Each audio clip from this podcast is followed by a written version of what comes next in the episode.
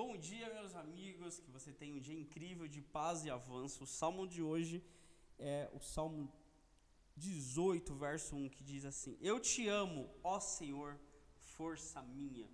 Aqui Davi expressava a sua intimidade, sua devoção a Deus.